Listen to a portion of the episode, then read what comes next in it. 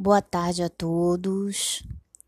É, espero que estejam todos bem, apesar de estarmos todos presos dentro de casa, mas acredito e espero que estejamos todos com saúde, assim como a família de todos nós. E eu estou fazendo esse podcast para falar sobre a audiência de conciliação e mediação. Eu mandei dois materiais para vocês, né, que estão na plataforma NEAD. Um falando sobre processo eletrônico e outro falando sobre a audiência de conciliação e mediação. Eu vou preferir falar sobre todas as fases processuais para então falar sobre o processo eletrônico, né, já que é, no processo eletrônico eu também vou ter as mesmas fases processuais. O que vai mudar é alguma coisa com relação a início de contagem de prazo, forma de intimação e citação, é, assinatura de documentos, enfim. Né? Então, nós vamos, é, neste momento, começar a falar sobre a conciliação e a mediação no processo civil no procedimento comum. Bom, para a gente começar a falar de conciliação e mediação, a gente precisa entender de onde veio a conciliação e mediação, né? É que aparecem como medida de autocomposição no processo comum, no Código de Processo Civil de 2015. Vamos entender que a conciliação é algo que já acontecia no seu trabalho, né? É, e que para a justiça civil, né, para a justiça comum, é, ela só veio como medida de autocomposição no Código de 2015, mas ela já existia também como medida de autocomposição nos JECs, né, nos juizados especiais cíveis. É, por que da necessidade de elas estarem, porque o legislador, né, entendeu da necessidade de conciliação e mediação estarem na, no processo comum, né? Bom, o que que acontece? No Código de 73, nós tínhamos o que chamávamos de audiência preliminar, mas essa audiência preliminar, onde se procurava a conciliação das partes antes da instrução, ela só acontecia depois da resposta, né? ou seja, é, o processo já tinha dado, as partes já tinham falado no processo, né? Esse processo já tinha passado por toda a sua fase postulatória, estava passando pela sua fase saneadora e exatamente antes de ir para a fase instrutória, que já seria a sua última parte, ele então tinha a opção de é, chamar esta audiência né, preliminar para verificar se haveria condição de conciliação entre as partes. Vê que já se passou um tempo, né, um tempo precioso, é, ferindo em muito a questão da economia processual, da efetividade do processo, né, de todas as formas, não só para o próprio Poder Judiciário, como para as partes. E aí, o que, que aconteceu? No Código de 2015, se vislumbrou essa é, audiência de conciliação em um outro momento. Então, em 2015, a audiência de conciliação, ela vem antes mesmo da resposta do réu né? Ela fica entre a análise da petição inicial pelo juiz e a resposta do réu, né? É, só que no Código de Processo Civil de 2015 veio uma outra novidade junto. Não está se falando somente em conciliação, está se falando também em mediação. Mas e afinal, Conciliação e mediação são a mesma coisa? Não, né?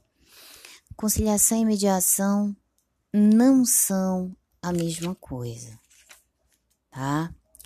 A conciliação, ela vai acontecer nos casos em que não há vínculo anterior entre as partes, de modo que o conciliador possa recomendar alguma solução para a disputa em questão, o conflito.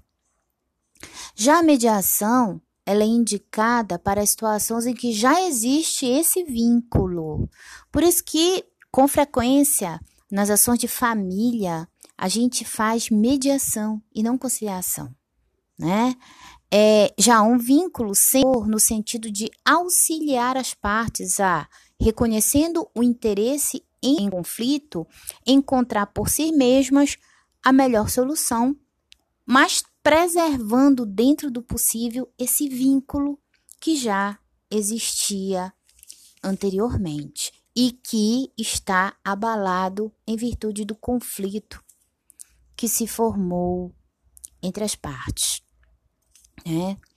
É, o artigo 139 do CPC, ele considera, inciso 5 ele considera os conciliadores e mediadores como auxiliares da justiça, né?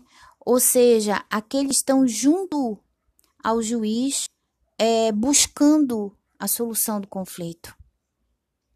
Assim como no artigo 165 também do CPC, é, e aí o artigo 165 do CPC, ele, na verdade, copiou a resolução 105 de 2000 do CNJ, que diz que os tribunais é, deverão criar centros judiciários de solução consensual de conflitos, responsáveis pela realização de sessões e audiências de conciliação e mediação e pelo desenvolvimento de programas destinados a auxiliar, auxiliar, orientar e estimular a autocomposição, que são os sejusques hoje.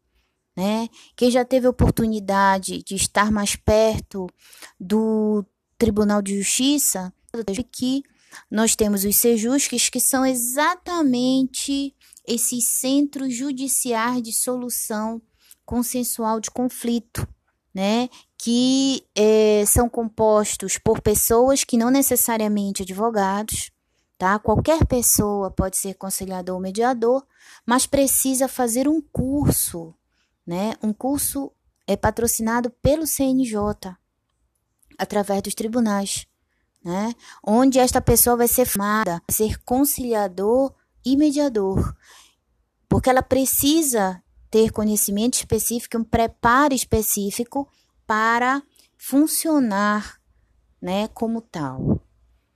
Tá?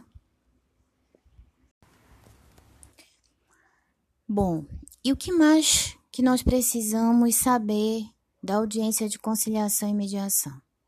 O artigo 9, inciso 7 né, ele prevê como requisito da inicial a opção do autor em requerer a realização da audiência de conciliação de mediação. É isso, nós vimos que isso é um requisito, que inclusive pode é, ser objeto de emenda da inicial se não acontecer. Né? Vimos, na época falamos, quando estávamos falando do 319, que o autor ele não deve silenciar, porque quem vai dizer se quer ou não esta audiência inicialmente é ele. Então, no momento em que ele silencia, ele não está o silêncio dele, né, não significa não querer. O silêncio dele significa que ele não está cumprindo com um requisito da petição inicial dele. Ele tem na sua petição inicial dizer se ele quer ou se ele não quer a realização dessa audiência de conciliação ou mediação, tá?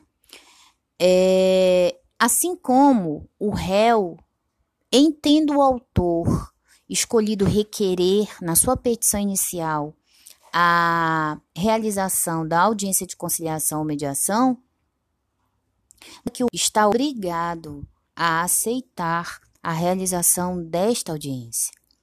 A partir do momento em que ele é citado e na citação do réu tá? No mandado de citação, ele já é também intimado da data da audiência de conciliação ou mediação se ela foi requerida pelo autor. Se o réu não quiser, né, esta participar desta audiência, achar que não deve ser realizada, ele deverá se manifestar no prazo de 10 dias, né, a partir do recebimento da sua citação. Se ele não fizer isto dentro desse prazo, tá? Entende-se que ele está, é, ele concorda, ele está concordando com a realização dessa audiência de conciliação e ou mediação, tá? É, e aí, o não comparecimento, entendo sido requerida esta audiência, o réu não tendo é, se oposto a ela, em ele não comparecendo ou o autor não comparecendo é considerado como ato atentatório da justiça e poderá inclusive ser aplicada pena pecuniária a eles, tá? Bom, mas uma outra coisa que a gente também deve observar com relação à audiência de conciliação ou mediação é que a partir do momento em que ela se realiza e não houve é, sucesso na conciliação ou na mediação, a partir daí é que vai fruir o prazo de contestação do réu, né? Da resposta do réu, aliás, porque a resposta dele pode não ser uma contestação. É, mas se houve a conciliação ou, ou a mediação e houve sucesso, aconteceu e, e as partes, enfim, autocompuseram, o que é que vai acontecer? O processo vai acabar aí. O juiz vai acatar o que foi acordado entre as partes, vai homologar, né? E o processo vai acabar aí. Eu não vou mais falar no restante do processo, eu não vou mais ter contestação, não vou mais ter instrução. Não, o processo vai acabar aí. Então, o que a audiência de conciliação e mediação é muito importante também é para determinar o momento em que começa o prazo de fruição desse réu. Isso a gente tem que observar. Ok?